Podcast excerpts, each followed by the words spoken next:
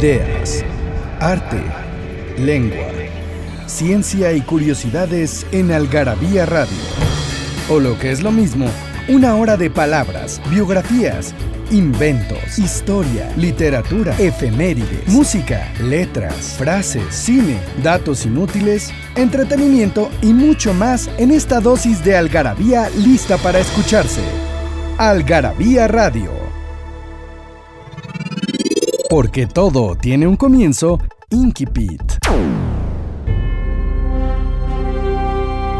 Hace unos años, no importa cuántos hace exactamente, teniendo poco o ningún dinero en el bolsillo y nada en particular que me interesara en tierra, pensé que podría irme a navegar un poco por ahí, para ver la parte acuática del mundo.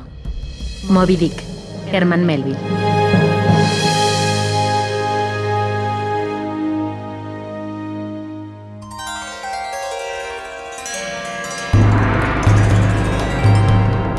Están?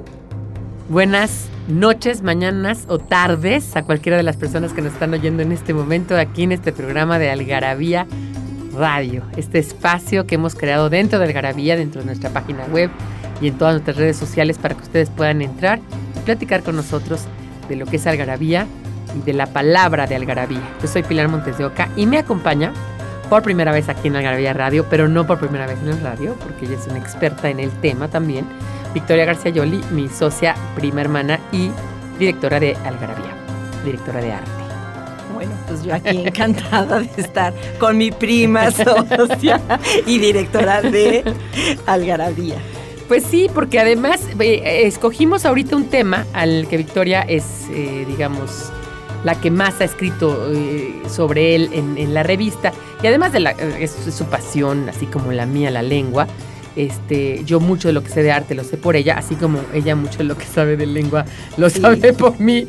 Ya, ya estamos ahí medio impregnadas una de la otra y es el arte. Y en esta ocasión, ¿de qué vamos a hablar? Pues, pues realmente quiero como que abarcar un poco pues los temas que nos apasionan, así de las pinturas que nos conmueven, y pues escogí un poco de música, de también de la que me conmueve. Yo la verdad es que creo que me equivoqué de siglo a, al nacer. siglo XIX como del tenía 19, que ser. ¿no? Pero este celebro vivir en esta época y tener la libertad porque ahí me hubieran mandado a un convento, me hubieran encerrado. Pero vamos a hablar eh, en vez de, de, de, las travesuras que haría, que hubiera hecho yo, mejor eh, vamos a hablar de lo que más me gusta, que es el arte, es la pintura y la música de orquesta. Pues vamos a hablar de esos dos temas y ya lo, lo, lo, dijo Victoria y que seguramente tendremos otros programas sobre con estos temas, pero en esta ocasión nos vamos a restringir a esta etapa, este siglo XIX tan importante en la música y, y nos vamos a adentrar en este mundo eh, que a, a mí me parece Quizás a mí no es mi favorito, yo soy más de la edad media, no sé qué hubiera hecho yo y me hubiera muerto 40 veces porque yo he tomado antibióticos toda mi vida, pero, pero, pero que sí me parece un, un, una cosa eh, idealizada, la, la Belle Époque, el mundo bohemio, como decías tú, el París. ¿no? Del, siglo, finales del siglo XIX, principios del XX, to, toda esta época. Y eh, nos vamos ahorita a ver la palabra de este programa, que es la palabra artefacto. ¿Qué quiere decir artefacto? Vamos y volvemos para platicar con Victoria a fondo. Mándenos sus comentarios, sus dudas, todo a podcast.algarabía.com.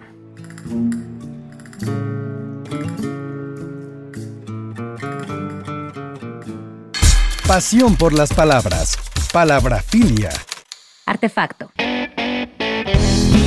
Palabra que comparte la raíz latina ars, artis, que significa habilidad, talento, profesión, arte. Compuesta también del verbo facere, aunque en participio artefacto significa literalmente hecho con arte o habilidad.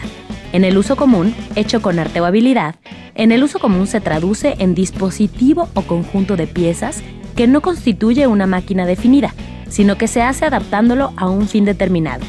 Artefactos podrían ser aquellos prototipos que ideaba Da Vinci para transportarse por tierra o por aire, hasta los caballitos, columpios y demás mecanismos de feria. Y hoy, los gadgets.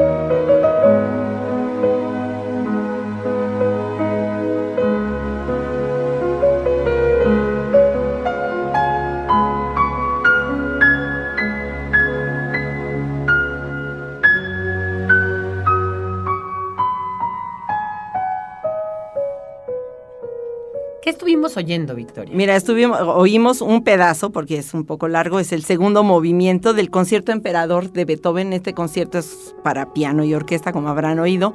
Es uno de los más famosos y este, escogí este movimiento porque es muy característico un poco de la, de la parte donde vamos a empezar a hablar de arte, que es eh, Beethoven es el primero de los románticos, es considerado el primero de los románticos.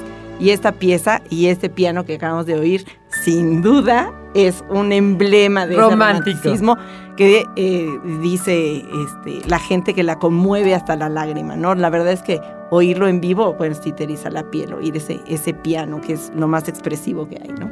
Oye, eh, hablando de eso, les vamos a contar que nosotros hicimos a la limón, además de ayudada con otras eh, personas que trabajan dentro de la redacción del Garabía, este número especial, que no sé si ustedes lo tienen, que es el número de romanticismo, que es el número 102, si no me recuerdo, si no mal, mal me acuerdo. No, pero claro que sí. 102 de Algarabía, eh, donde hicimos eh, increíble, porque además la portada es una portada pues muy sobria, muy, muy romántica.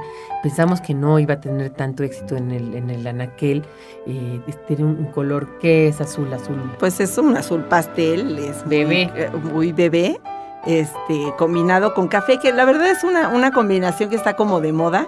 Pero lo importante es lo que le pusimos como título, que creo que si lo que te sorprende es que la gente lo compra, es que es cierto lo que dice aquí, que todos somos románticos. Sí, y entonces exactamente, todos somos románticos porque somos herederos de todo, eh, de todo un movimiento que abarcó, es de los pocos movimientos que de verdad ha abarcado no solamente todas las artes, o sea, evidentemente la música, ya decía Victoria bien, Beethoven, el último los clásicos, el primero los románticos, ¿no? Así Sí, la música es la última que llegó a la, a la carrera del romanticismo. Porque, la primera con la literatura. Y eh, la pintura se va sumando eh, eh, como por regiones, ¿no? Empieza, creo que el, primero que se puede considerar como romántico es William Turner, este, que se subía este cuadro que vemos de la tormenta de nieve, porque él estaba inspirado y quería realmente plasmar lo que se sentía, no lo que se veía, porque siempre sus, sus, cuadros pueden ser como los primeros cuadros abstractos de toda la época, porque él decía, en realidad nosotros cuando vemos de lejos un paisaje no vemos definidamente todo, como se ve una pintura del canaleto que es así perfecta y, están a kilómetros y sigues viendo perfecto la entrada, la señora, etcétera. Dice que, que, realmente, igual William Turner estaba unos lentes muy grandes porque veía muy difuminadas las cosas, pero creaba una expresión y él lo que quería era lograr que lo que le inspiraba la poesía. Y hay una, eh, cita mucho a, a un poeta que habla de una salida del sol que es espectacular y que hace que te sientas mínimo ante ese espectáculo maravilloso. El hombre, el hombre eh, totalmente eh, inmerso en la naturaleza, pero además reducido a, nuestra propia fragilidad, porque no somos nada frente a ese, ese cielo, ese mundo, ese mar, esas tormentas. Esos colores somos incapaces de reproducir, ese el tamaño de una montaña con lo pequeñito que somos, el poder de una tormenta de nieve o de un huracán, pues ya sabemos todo lo que puede causar un huracán de destrucción. El hombre está empequeñecido contra eso y eso es lo que lo conmueve, ¿no? Y por ahí empieza y después toda, vienen todos los alemanes que siguen este eh, Caspar Friedrich, que es justamente la portada de esa revista que mencionabas. Este hombre que contempla la inmensidad, ¿no? Y así con todas las temáticas, empieza la pintura al aire libre, que era bastante, más bien, no rara, era simplemente no existía. No, no, no, no existía ese concepto de salirte ahí con tu caballete. porque la, la, pintura clásica tiene que ver con eh, hablar de temas de, epopeya, de historia, etcétera. Entonces lo que había era trabajo en el estudio, en mucho y la trabajo. La naturaleza muerta era muerta. Era muerta y estaba en una mesa y de todos modos estaba en el estudio, o se ocurría en el estudio. Eh, todo en el estudio. Entonces Turner es de los primeros que empieza a salir. La escuela de Barbizon, en, ya, ya es más, estamos hablando de 1830, 1840 y después, pues también los franceses llegan tarde al romanticismo, pero llegan... Es increíble, son los últimos que llegan. Eh, yo, yo te diría que los primeros, eh, para que ustedes un poco se, se, pongan, de todas maneras, consulten el número del Algarabía 102, todavía está de la venta en Algarabía Shop y en www.algarabía.com. lo pueden también conseguir. Pero lo que es muy interesante es que los primeros que salen es el Sturm und Drang, este movimiento eh, poético de, del- de alemanes, donde rompen, Sturm und Drang quiere decir eh, el rayo y la, la tormenta, la tormenta y el, rayo, diga, Drang es como el esfuerzo, y es como, como romper con todos esos esquemas anteriores y clásicos, era un poco como cansados de ese neoclasicismo. Son los primeros que llegan al romanticismo, sin embargo, creo que a la hora de la música, perdón, de la música no son tan representativos, ¿o sí? El- lo que pasa es que la música siempre, lo dice mi maestro de música, que siempre la música llega tarde a todos los movimientos. Realmente es algo como muy mucho más complejo la música eh, en cuanto a la técnica. La música, cuando llega, empieza toda esta detonación del romanticismo, pues apenas estamos ante eh, todavía instrumentos que son... eh, eh, no tienen la técnica que tienen hoy, no tienen las cualidades que tienen hoy, ni la sonoridad. Entonces todavía estaba como en pañales, pero pues sí cambia la manera de expresarse. En vez de estas fórmulas y estos adornos que eran como más estudiados de Haydn o de Mozart, estamos ya ah, viendo o oyendo cosas que tienen que ver más con la expresión y la personalidad, pero también influenciadas por lo que los pintores pintaban y por lo que los escritores escribían. Incluso por los filósofos, porque acuérdate que aquí están pues Rousseau, está Hegel, está el propio Schelling y Schiller y todos estos que son Schlegel, que son todos estos que tratan como de asentar este mundo, Es- ese mundo en el que el hombre está inmerso y esta eh, futilidad de la vida. Exactamente. Vamos a una canción que me gustaría que oyeran, que Victoria escogió, que se llama Pictures at an Exhibition, y ahorita la comentamos.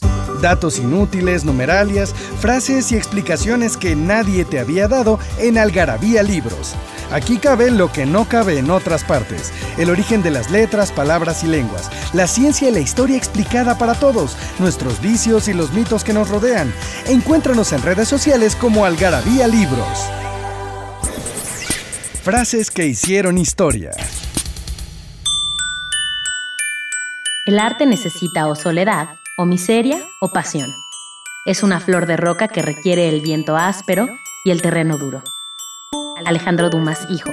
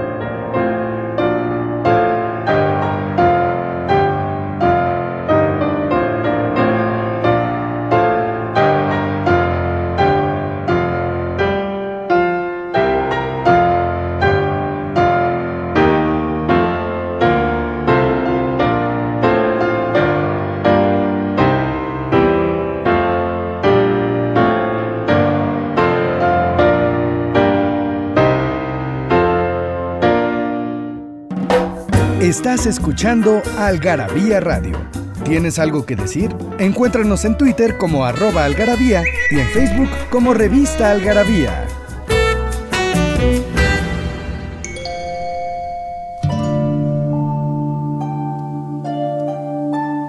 Pues, ¿cómo viste esta Mu- Mussorgsky, verdad? Mussorgsky. Mussorgsky es de mediados del siglo XVIII, es de, de ruso, es del movimiento nacionalista y esta- ya cuando hablamos de nacionalismo, ojo, ya estamos hablando de un romanticismo, en romanticismo, ciernes. bueno, totalmente. Esta, es cuando todo el romanticismo llega a Rusia y cuando llega y llega la música y es extraordinaria toda la música de ese periodo de todos los rusos es impactante.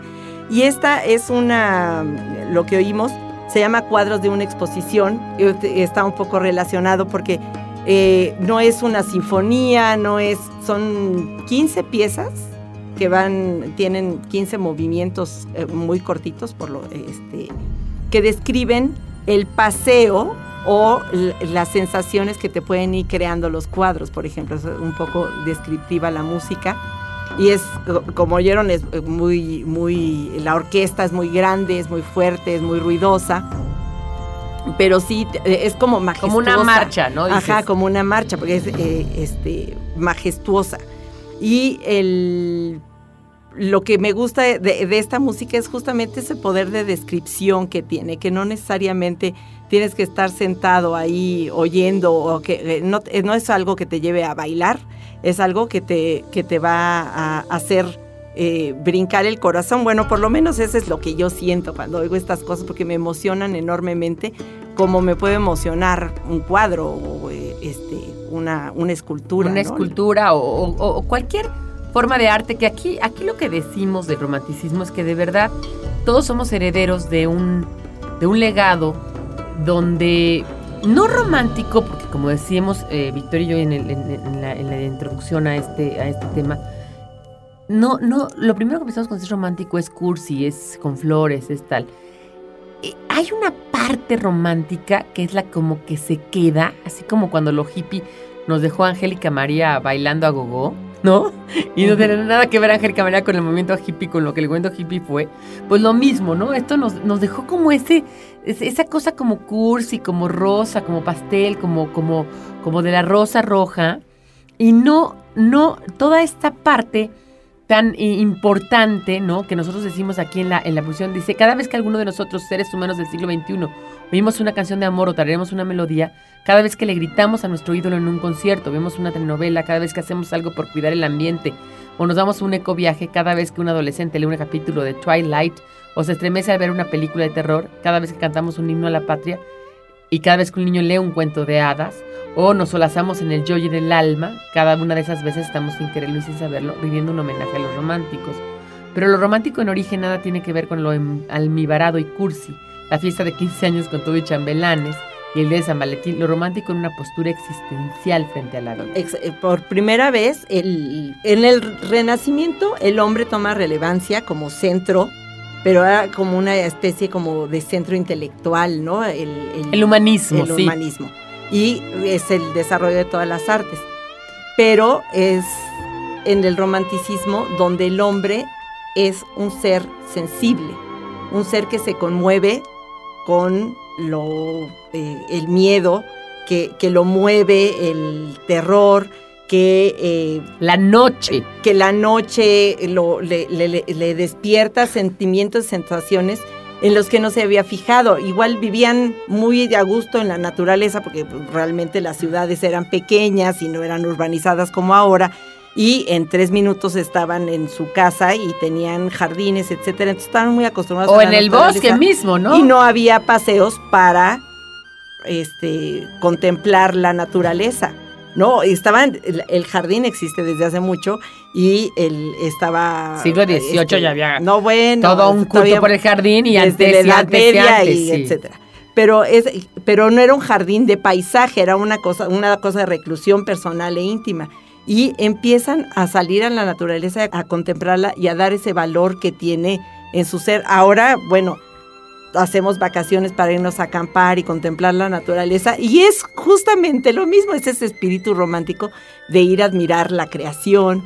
Y que, que, eso antes no existía. Como dice Borges, ese culto por la naturaleza nos los legaron los románticos. Él lo dice. Dice, a Dante una selva le parecía espantosa. Seguramente. Tan le parecía espantosa que el inicio de la Divina Comedia es a la mitad de mi vida me encontré perdido en una selva oscura. ¿No? Él se imaginaba el, camino al infierno, ¿no? Y a este lugar donde él, él, plantea este, este viaje, digamos, de la comedia, este, en el siglo, digamos, eh, 15, que es cuando se, escribe la, Divina Comedia, eh, no, perdón, anterior, Anterior. 14, ajá, en, ese, en esa época, se, la naturaleza no existía. Los románticos, o sea, no es que no existiera, es que no la veían como algo, o sea, la no era civilización de buscaba, no, la civilización Era buscaba salir de esa controlarla, naturaleza, Y era controlarla. controlarla. Los jardines, que estamos hablando, era controlar los jardines colgantes de Babilonia, era controlar la naturaleza. Los jardines medievales que estaban parcelados y que cada uno tenía una tarea, era controlarla. Los Como- jardines de, de, de- de Versalles, totalmente controlado, controlado. o sea, y- Setos pa- este, totalmente podados. podados con eh, laberintos, etcétera. Ahora no, era la naturaleza tal cual surge, no tal, tal cual crece eh, este, espontáneamente. Es- a nadie le conmovía una, tor- una tarde de lluvia, ¿no? Y en ese momento pues empieza a ser un tema eh, el- en el cual sobre todo es ese hombre pequeño frente a estas, a estas cosas Que es un poco la portada, ¿no? La portada de de este Caspar. Friedrich es pues el hombre contemplando la inmensidad, así se llama el cuadro, ya para qué te digo más. Pero pues también luego estando eh, el, por ejemplo, de la Croix que pinta la libertad guiando al pueblo, que ya no es el hombre frente a la naturaleza, sino es el hombre con el valor que tiene él. Era burgués y no había estado en este asunto de la revolución y de las barricadas, pero pues decide hacer un homenaje ante aquellos que, que lucharon por la libertad de los franceses y se pinta a sí mismo ahí como eh, se hace un autorretrato dentro del cuadro, es uno de los personajes y es esta otra forma de ver de, de- el romanticismo, no nada más es la naturaleza, son un montón de cosas, ¿no?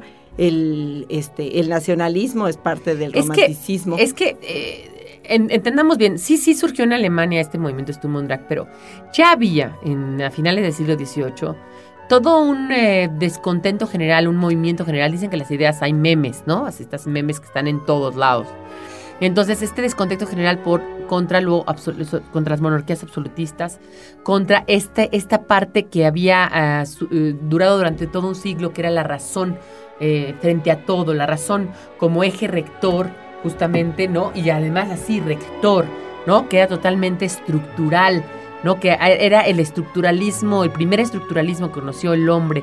Eh, la, la enciclopedia de Diderot está ahí. Ajá, sí. ¿no? Ahí está esa parte de querer cuadricular el conocimiento y la vida. Ahí todo tiene que tener un orden. El ser humano es un ser de ideas y esas ideas se pueden, se pueden eh, cuadricular. Esa, esa parte estaban un poco como hastiados de esa parte. Es un poco esa rebeldía hacia eso. Más esto que te decía del nacionalismo, que es la Revolución Francesa, es, digamos, y también el- en Rusia. Y la Rusa, nacionalismo. exactamente. Es este germen por decir, estamos, eh, digamos, cambiando la forma de ver el mundo ¿no? este, en Occidente. Por otro lado, también está ahí los hermanos Grimm, que es un nacionalismo de otra manera, es buscar tus propias raíces, eso no se pensaba antes, tus propias leyendas, tus propias leyendas que venían desde el medioevo, Caperucita Roja o Blancanieves, o todos, los hermanos las traen a la luz, ¿no? De hecho, es en el romanticismo ruso mucho tiene que ver esto, porque todos los músicos rusos siempre empiezan a rescatar música folclórica, música tradicional, eh, y se pueden oír esas pequeñas piezas o están, por ejemplo, de Borodí, las danzas polovesianas, que lo que hace es rescatar, están las, eh, la- eh, las danzas húngaras y también la rapsodia húngara de Liszt, y que van gente que va rescatando lo que oye en su eh, o viene En- de en sus tierras, en su mundo, de Vernáculo. ¿no? Un poco Vernáculo. también, ¿no? Y bueno, le, le dan la confección, por supuesto, fina de la, de la música estudiada y, y de conservatorio, pero en realidad la inspiración pues viene de ahí, del propio pueblo, ¿no? Ahorita vamos a hablar más de eso, es la época cuando nacen los himnos nacionales y las banderas también. Eh, vamos a ver o a, a oír eh, una obra de Tchaikovsky, Victoria.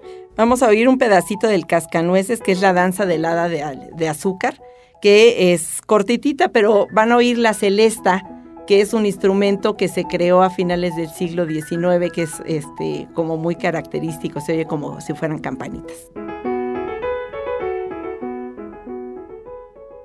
En Algarabía Shop nos hicimos de palabras y se las pusimos a todo lo que pudimos.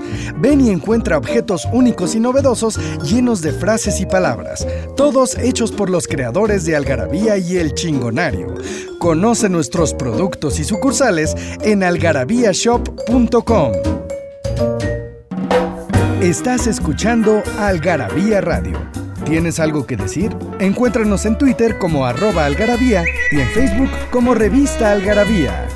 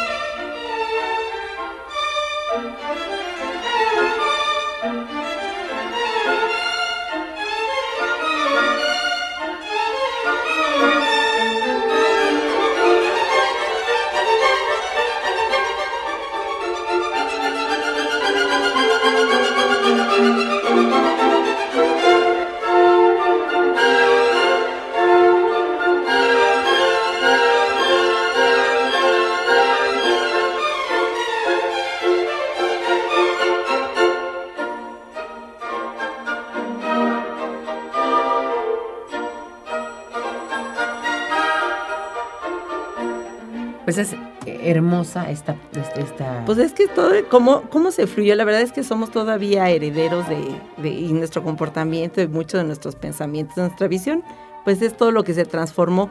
De hecho, en México es una... Eh, eh, la transformación de la cultura en México viene también mucho de ahí. Tenemos músicos muy destacados. Ahí está, como decíamos, toda la Guadalupeín, ¿no? Que está.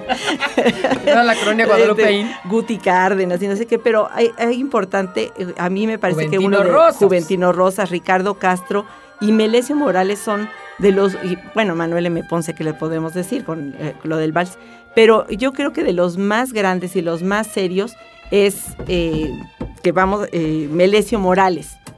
Melesio Morales, sí, casi toda su obra la creó en, en Italia, pero es como la música más fina y menos popular, que eh, eh, creada más exprofeso, con esta visión como de grandiosidad, ¿no? Como lo que pretendía Hé- Héctor Berlioz o Wagner cuando trabajaban, que, lo pre- que pretendían realmente crear obras monumentales. Mahler también es, y ya estamos hablando de finales del siglo XVIII, donde pues también los, los instrumentos se modificaron, donde también eh, la, la pintura se abrió un espacio enorme con los impresionistas, ¿no? Aunque no se puede considerar como una, una pintura 100% romántica, pero bueno, el seguir la tradición de pintar al aire libre, de eh, tener como más libertad, de interesarse en la luz y ya no el hombre, ya no es el sentimiento, sino lo que pasa alrededor y salirte de, de salirse de este ensimismamiento para eh, contemplar otras cosas, es de todos modos, eh, digamos que ya los finales del romanticismo, pero en la visión de lo que se quería crear, por ahí está Melesio Morales haciendo algo, hay que oír su ópera Este, Estamos Hildegonda. hablando de Melesio Morales ya finales del siglo XIX, principios del XX, ¿no? ¿O No, finales, o sea, Finales. eh, Melesio Morales no llegó a- a- al siglo al XX. siglo XX. Pero fíjate, qué interesante lo que estás diciendo, que además tiene mucho que ver. El cine, el cine mexicano nace heredando todo este romanticismo. Absolutamente. A final de cuentas, el melodrama dramático viene y nace dentro de una estructura, de una estructura romántica. Todavía obras que se hicieron en el cine mexicano, como La Dama de las Camelias, por Ajá. ejemplo, ¿no? o como bueno, muchísimas más, tienen que ver con una herencia que el arte tenía que ser sublime, ¿no? O sea, no... eh, Las vanguardias no, no habían, ¿cómo te diré? El, el cine mexicano como que se saltó a las vanguardias Ajá, sí. y entró directo a, a esta parte, ¿no? Porque las vanguardias lo que hicieron fue romper, después harían, ¿no? Que ese no va a ser el tema, quizás lo, lo tratemos en otra ocasión, seguramente, pero este, er- romper justamente con esto, este arte que eh, duró todo el siglo XIX realmente. Todo el siglo XIX, hasta se puede decir que terminó. El último de los románticos se considera Rachmaninoff. Rachmaninoff, sus últimas obras son de 1944 más o menos.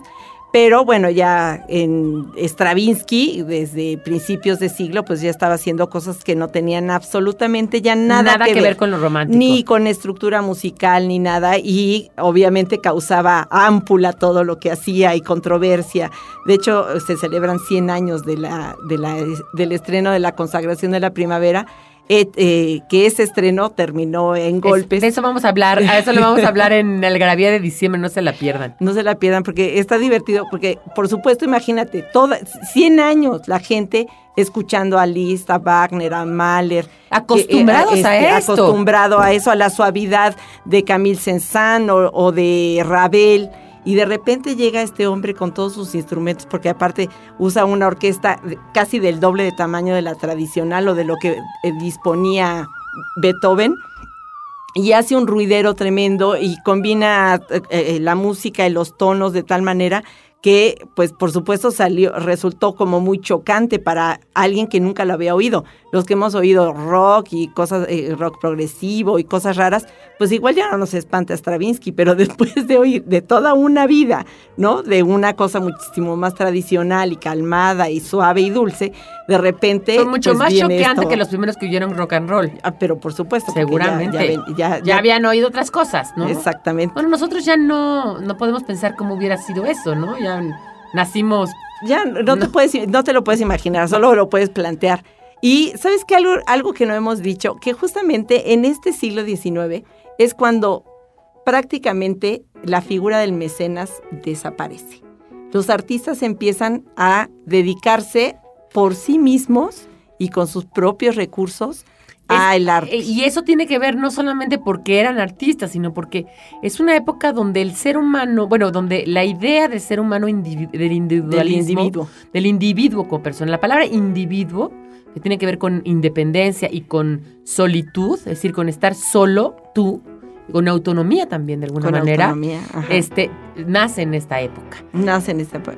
Entonces, esta es una época donde el artista eh, pasaba hambres, ¿no? Ya no era un artista pagado como lo fue Velázquez, quizás, cuando hizo Las Meninas, el propio Goya. Eran, o, bueno, o- parte de las cortes. Parte de las cortes, ¿no? Incluso, incluso Mozart, que pasó penurias, fue pagado por- Fue pagado por siempre el- por el príncipe elector. Ajá, sí. Exactamente. Pero a, a lo, a lo que voy es, en esta época ya no, como esto ¿no? desaparece. Beethoven ve- eh, vivía, de, por ejemplo, de hacer lieds, canciones, y le pagaban, había un coleccionista de música que re- recolectaba canciones medievales, etcétera, cosas que nada más se sabía una, una tonadita o un parrafito, y Beethoven las reconstruía y hacía, escribía la música para que ya no se perdieran esas canciones, y esas eran sus chambitas de todos los días, de eso sacaba lana.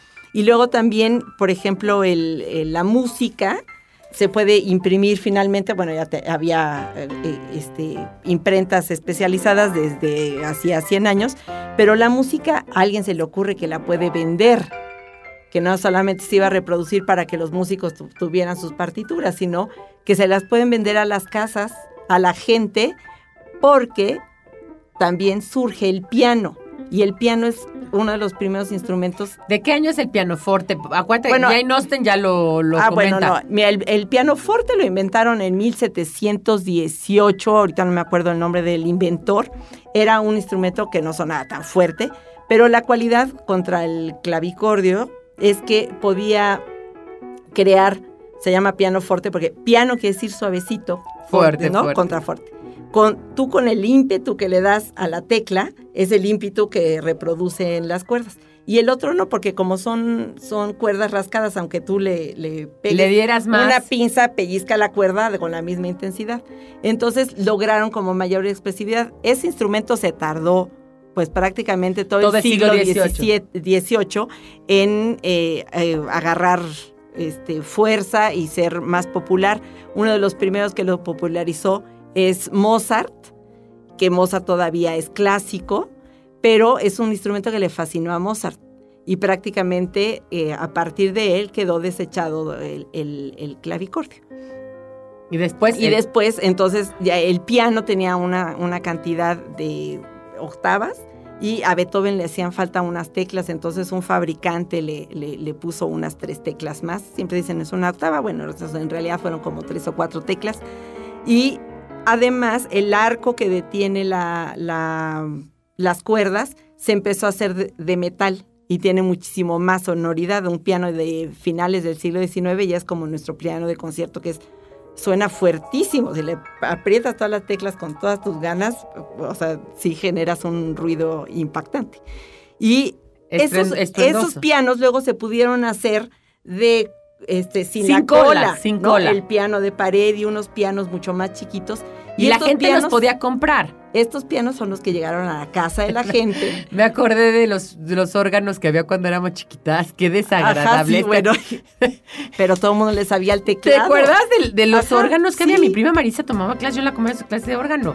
Y era como el órgano melódico de Juan Torres. Sí, pues, segura- seguramente, porque nos, nos este, enseñaban pura cochinada, Pura pero... co- sí, Ajá, y aparte sin nada de técnica, porque si nos hubieran enseñado algo de técnica, pues todo el mundo podría tocar algo. Algo, tantito, por lo pero- menos el piano, por Ajá, ejemplo. pues ¿no? una, ah, por lo menos alguna piececita ahí que nos saliera bien, podríamos mover los deditos sobre las teclas, pero no, la verdad, y ahí me acordé eh, justamente de México, que eh, se quejaban de que pues, todas las niñas de- de las casas este, burguesas tomaban clases de piano y les decían boxeadoras del piano, que porque tocaban espantoso.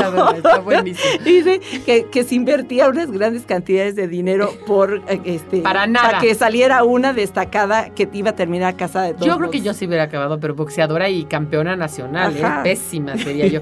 Oye, vamos con Eri Satie, ¿no?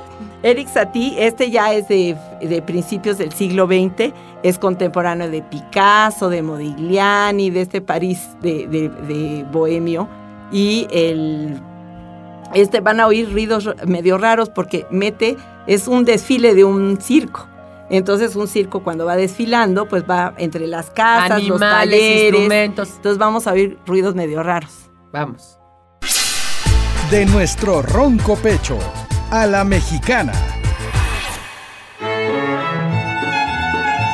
Me da no sé qué.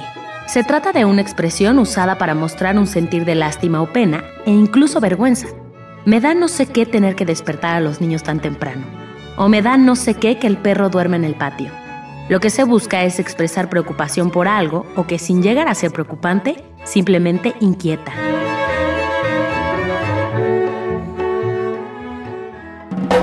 Estás escuchando Algarabía Radio.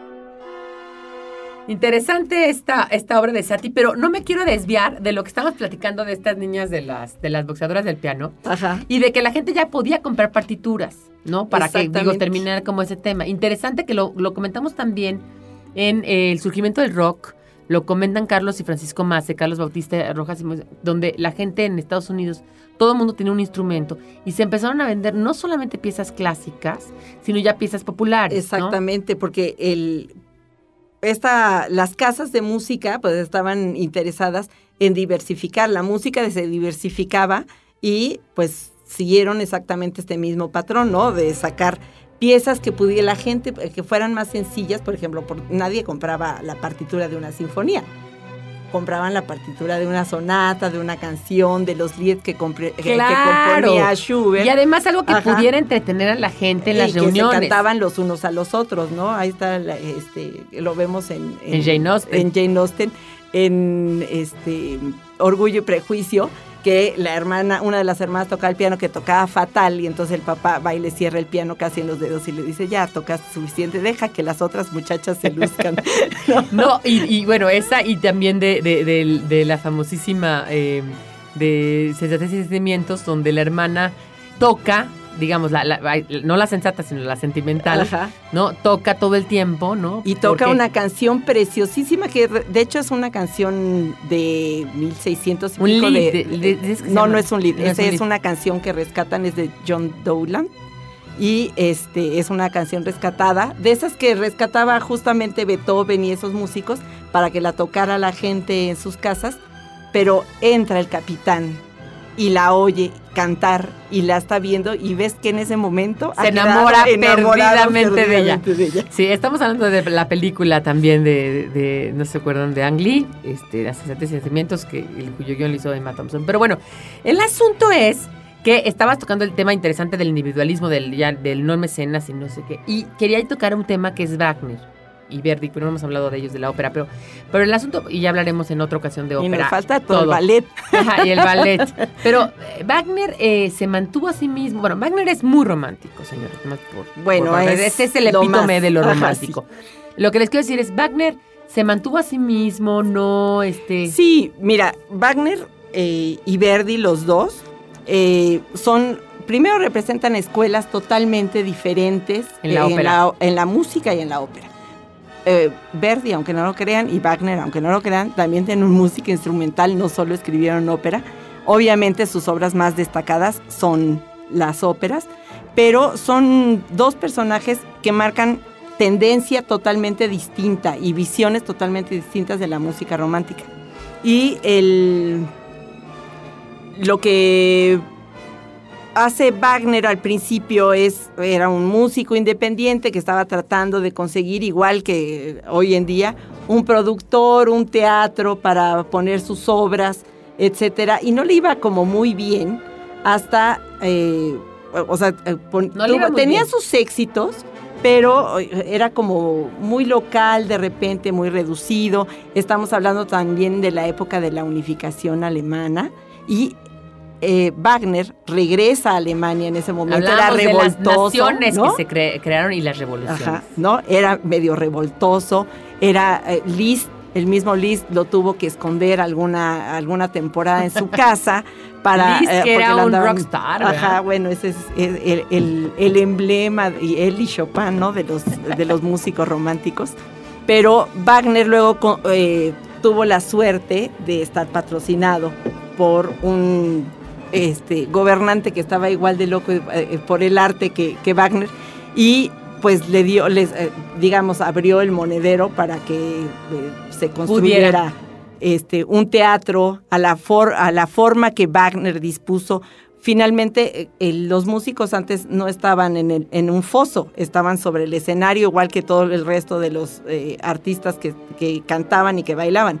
Y Wagner decide que no, que, el espectáculo se tiene que ver y manda a los músicos al foso, eh, crea espectaculares eh, escenografías y pone al servicio de la ópera, de la obra, arquitectos, eh, pintores, escenógrafos, coreógrafos Entonces hace, lo que hace Wagner es tener esa visión de grandiosidad. Yo digo que era un soberbio de lo más grande que hay. Bueno, además era, era amigo de Nietzsche. Bueno, Nietzsche admiraba a Wagner. Y Wagner a Nietzsche. Y Wagner lo que quiere ya no es que escuchemos los sentimientos de la gente, lo que quiere es que entendamos al ser. Sí, O sí, sea, ya es, es una trascendencia allá. filosófica, sí, ¿no? sí. Por eso de repente es más difícil y pero pues con esa intención es que hace obras que duran cuatro y cinco horas y la tetralogía que de música corridita son 17 horas y entonces dice eh, que hay que pues entonces necesitamos un teatro a la altura de la obra ¿no? y construye uno de los teatros más grandes y más este revolucionarios de su época mientras que Verdi es está imbuido en toda la historia también de la constitución de Italia, ¿no? De- dejan de ser esas pequeñas repúblicas y se constituye Italia como un país. También sufren Garibaldi, una, sufren Víctor una Manuele, invasión, Vittorio Emanuele. justamente sufren una inv- invasión de los austriacos y entonces la forma de rebelarse, de estar a favor de esta unificación de Italia, era pues promoviendo a este rey que era Vittorio Emanuel y, de- y- y escribían en las paredes Viva Verdi, que quiere decir Viva Vittorio Emanuele, Re di Italia. Exactamente. Viva Verdi, Vittorio. Emanuele, re- re- este, Redi d'Italia. Y lo chistoso de las óperas, entonces unas son así como unas obras apoteósicas y otras tienen una estructura como de, no, de las telenovelas de hoy, ¿no? La, la- la Dama de las Camelias, La Bohemia, que siempre terminan todas como muertas y no sé qué. Pero por ejemplo. Que eran más este, como. eh, más facilitas para el público en general. Exactamente, eran obras como muy sencillas, pero pues también ahí está Nabucco, que llega a, este, de, Verdi, que llega a, tonos enormes. Está Héctor Berlioz en Francia, que crea Los Troyanos, que de veras es una joya.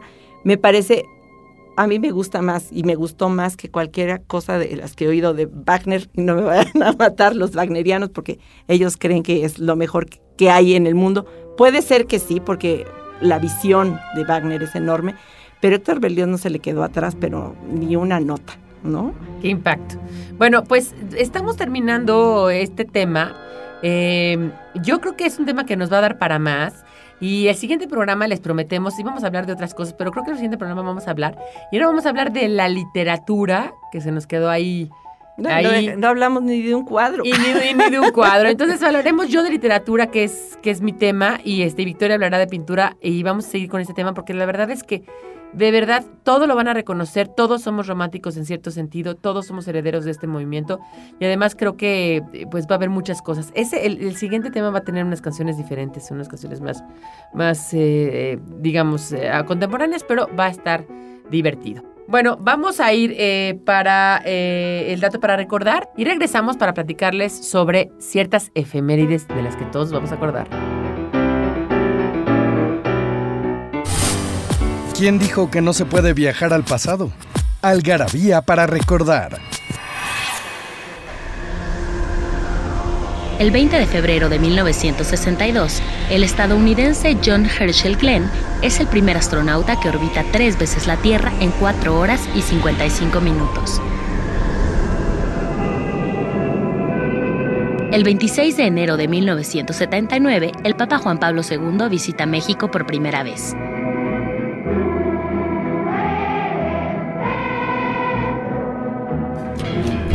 El 5 de abril de 1994, Kurt Cobain, cantante de la banda Nirvana, se suicida a los 27 años. Come as you are, as you were, as I want you to be, as a friend. Bueno, pues como ustedes saben, tenemos nuestra deliciosa eh, y maravillosa colección de El Dato para Recordar, que es eh, Algarabía para Recordar. Decimos que quien no puede viajar en el tiempo. Ya estuvimos viajando en el tiempo. Sí, ya ahorita fuimos- no salimos. Ahorita nos fuimos al XIX. siglo XVIII, XIX, e incluso al principios del XX, y luego regresamos al XVIII y visitamos a Jane Austen. Y ahora tenemos algunas cosas que son así, datos para recordar interesantes, que están ahí. Nuestros de que se venden en todos los Sambors, vayan, cómprenlos, están padrísimos, son regalos. Ahora tenemos una caja nueva, ¿verdad? Que se llama este, Una cápsula del cápsula tiempo, del como estos tiempo. que cierran en, en- no se meten cosas Sí. y datos. Hay hasta un- una que es prácticamente una bodega, ¿no? Sí, para cuando la gente es una cápsula del tiempo que dentro de no sé 300 años la pueden este abrir para ver qué va a haber ahí, ¿no? Pues esta está increíble porque va de 1935 a 1999. Y bueno, ¿cuál es el primer dato, Víctor? Que el 20 de febrero de 1962, el una- estadounidense John Herschel Glenn es el primer astronauta que orbita tres veces la Tierra en cuatro horas y 55 minutos. O sea, le dio tres vueltas a la Tierra en su. Sí, se, se- se dice fácil, pero estamos hablando del 62. O sea, nosotros no soñábamos ni con nacer. Y este señor ya le está dando la vuelta al mundo. La vuelta al mundo tres veces en cuatro horas. De la velocidad a la que iba para irse toda la circunferencia de la Tierra impactante. No, no, no, impactante y una cosa que no nos podemos imaginar. Ahora fui a ver la película Gravity, esta que está de, de Alfonso Cuarón, y, te- y- y- y- y les digo, no sé si sea cierto o no, yo no soy especialista, ni ingeniera, ni mucho menos, pero, pero sí ver ese, este mundo de un astronauta solo, ¿no? Este, ahí inmerso en el espacio, en estas estaciones espaciales, donde de repente, si pierdes contacto con, con Houston, de verdad es, es Houston, we have a problem, espantoso, o sea, espantérrimo. Eso lo hace sentir, eh, te hace sentir. El, ahora sí lo que hablábamos, es el hombre solo frente a la naturaleza. bueno, pero más allá de la naturaleza. Más pequeño todavía. Más pequeño todavía frente al inmerso, eh, hasta in- in- apoteósico, infinito, y no sé si es infinito o finito universo, pero sobre todo sobre eh, un- un- un- una cosa que tú no controlas, ¿no? Que es lo que decíamos, ¿no? Esa, Sí, esa ¿no? cosa que te hace sentir inerme, totalmente... Frágil, que eres, eres más No. frágil que una hojita seca que pisas. O sea, Y, y como dice la película al- principio, dice, en el, en el, en el espacio a 600 kilómetros de la Tierra no hay, no hay oxígeno, no hay aire, no hay gravedad, no hay, en la vida en el espacio es imposible. ¿no? Nadie puede vivir ahí. Entonces, ¿cómo pueden hacer que Interesantísimo. Bueno, ¿el segundo dato cuál es? el 26 de enero de 1979, el Papa Juan Pablo II visita México por primera vez. Ah, yo me acuerdo. Yo me acuerdo perfecto porque me fui de pinta ese día por primera vez. ¿Por qué? ¿Porque te dejaron ir o cómo? No, resulta que la escuela, o sea, mi camino a la escuela pasa por el Por la, famosa calle Juan, Juan Pablo II, ahora se llama la Ese calle. era mi camino. Felipe Entonces, Villanueva. no- hablando de Guadalupe. Hablando de Guadalupe. Entonces, yo tenía que pasar, to- digo, yo pasaba por allí Caminando. todos los días. Pero ese día no me dejaron pasar y tuve que dar una vuelta hasta Barranca del Muerto, etcétera. Y Llegué a la escuela, que está en la colonia Florida, y nada más cruzando insurgentes. Y pues me voy enterando que no había nadie en la escuela porque todo el mundo nos ha- Fue a se, ver se al habían Papa. salido para ver al Papa. Ve qué bien nos cuidaban en la escuela. pues era sola. No, entonces está la escuela Solas de camión y Y familiares. todos re- reunidos, había como un lote baldío junto a la anunciatura, ¿no? Del lado de insurgentes. Estábamos Me viendo acuerdo, salir. me Total acuerdo. que nada más vimos la panza del... del el- Para que ustedes se ubiquen, es Insurgentes y Francia. No, y ahí hay ahorita un restaurante Los Almendros, pero y enfrente había un lugar vacío, hay un Starbucks ahora, pero no había Ajá, nada. No, no, creo que ahí había una tienda de, este, muebles de oficina. El caso es que unos dos o tres locales más allá era el terreno baldío. Total que nada más vimos la panza del helicóptero eh, subir y dije, ah, pues allá va el Papa. Pero para cuando se fueron las 9 de la mañana y uno entraba a las 8, ¿no? Entonces los que estábamos ahí dijimos, ¿qué hacemos? ¿Qué hacemos? Los que estábamos ahí es media escuela, ¿eh? ¿Qué hacemos? ¿Qué hacemos? Pues de pinta, Plaza Universidad, que era nuevecita. Entonces ya nos fuimos de pinta todo el día, regresamos ingenuos a recoger las mochilas. Y por supuesto, así como dejamos las mochilas tiradas, dijeron, pues aquí están todos los que faltaron. Cuando aparezcan, sobre ellos. Nos cacharon a todos, fue castigo Oiga, yo pensé, todavía fíjate, todavía tuve, te, te di el beneficio de la duda. Cuando dijiste, ¿cómo no me fui de pinta? Te lo juro que pensé que te habías ido a la anunciatura a hacer cola para ver al Papa o que quedado toda la mañana. No, se largó a Plaza Universidad, o sea, atea Claro, desde pues, chiquita. era- atea ya eras chiquita. hereje desde Sí, chiquita. no, era por el puro pretexto. ni vimos al Papa, nada más vimos la panza del helicóptero. Pues, eh, Todavía éramos diferentes, Ni, siquiera que- tenía como conciencia No, de cuál era el valor del Papa o de que estuviera aquí. No. No, pero teníamos, éramos más chicas, entonces todavía decíamos, ay, el Papa, ¿no? Ahora yo, la verdad que, pues al Papa da en, otro, igual, en otro ajá, sí. sentido, ¿no? Pero sabes que es, no sé, pues, el líder de un de la Iglesia De la Católica, iglesia, del, del, sí, del pero Vaticano. no, pues, cuando pero entonces no sabía, pues teníamos, no, no vamos a decir la edad, pero éramos poquititos. munis. Poquitich. Ni a la suficiente edad para irte de pinta. Esa- así calculen, hagan sus cálculos. Y eh, la última, Es que el 5 de abril de 1994, Kurt Cobain, cantante de la banda Nirvana, se suicidó a los 27 años. Es interesante, este cuate lo encuentra, lo encuentra la señora de la limpieza, una señora que le rentaba la casa de arriba. Este señor, este, lo, lo dijimos en el rock, era un tipo muy atormentado. Eh, como muchos cantantes de rock, yo creo que entran al rock por, por una onda entre rebeldía, entre abandono, entre buscar una identidad. Eh, se suma además él al club de los 27. Él, él se, él se suicida, se ahorca, eh, deja una carta para su, entonces esposa Courtney, Love y para la niña, que ahora ya es grande, pero que era una niñita, era una bebita y este y bueno y muere y muere toda una época porque bueno Nirvana es uno de los grupos más importantes digamos eh, en su momento lo fue. Pero eh, es interesante que se suma al grupo de los 27 porque están ahí Jim Morrison no que muere de sobredosis de alcohol y parece ser que también de drogas Janis Hendrix. Jimi Hendrix que se muere de heroína y, Janis Joplin y también Brian, ¿no? Brian este, Jones, el de, el de los Rolling Stones, que había, Sí, había- ajá. también muere. Entonces, son muchos los que mueren a esta edad y es interesante porque lo comentamos también en el número de la muerte del Garabía, que si ya lo tienen, eh, disfrútenlo, que se llama La muerte le sienta bien. Estos, estos figuras, que, cuya muerte también fu- de alguna manera los enmarcó.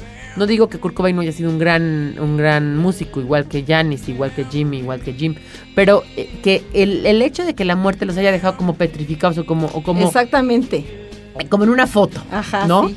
Te deja incólume. Incólume, porque no los ves decaer en su carrera, ni hacer este. El ridículo, el ni son gordos como Elvis Presley ni en Las Vegas. o duetos con, fula- con todos los jovencitos para poder seguir en el escenario. ¿no? Ese Exacto, tipo no, no, no, cosas no, no, ni, oye, ni este, ni, ni, ni photoshopeadas, ¿cómo se llama esta cosa? Es Cirugiadas. y Cirugiadas, sino ya. Entonces, por lo menos, bueno, mueren, mueren en, en- en- La muerte no le siente bien a ellos, pero sí a su figura. Y nos tenemos que despedir. Esto fue Algarabía Radio. Este, me dio mucho gusto compartir espacio con Victoria. Igualmente. Vamos a seguir hablando, vamos a seguir hablando de romanticismo porque esto no nos dio. Ahora sí que esto no se acaba hasta que se acaba. Eh, no, no, no me quiero despedir sin antes decirles que Algarabía está ahí, está, es parte de ustedes, es un espacio que hacemos eh, desde hace ya más de 12 años, eh, día con día, tratando de que ustedes pues la compartan, les guste, difusiones, divulgaciones, ideas, ciencias, lenguaje, curiosidades, arte Y muchísima diversión. y muchísima es diversión. diversión en cuanto a la imaginación, en cuanto a leer, en cuanto al tiempo que te tardas y las buenas carcajadas que nos sacan las mini secciones y las frasecillas. Yo les puedo decir que Algarabía, eh, ojalá a ustedes les guste, pero Algarabía está hecha con amor, está hecha con dedicación. Nosotros somos las artífices de esta revista, estamos atrás de ella y además pues somos el día a día de, de- de un acontecer cotidiano que ha hecho pues que la cultura no solamente sea para los especialistas, sino también para los legos, las personas de a pie que vamos por ahí y aprendamos todos los días. Yo en este programa ya aprendí cosas y, y- y bueno, pues les agradezco mucho a ustedes. Ojalá también ustedes hayan aprendido y se la hayan pasado bien. Este, nos despedimos y buenas mañanas, tardes o noches. Buenas, buenas.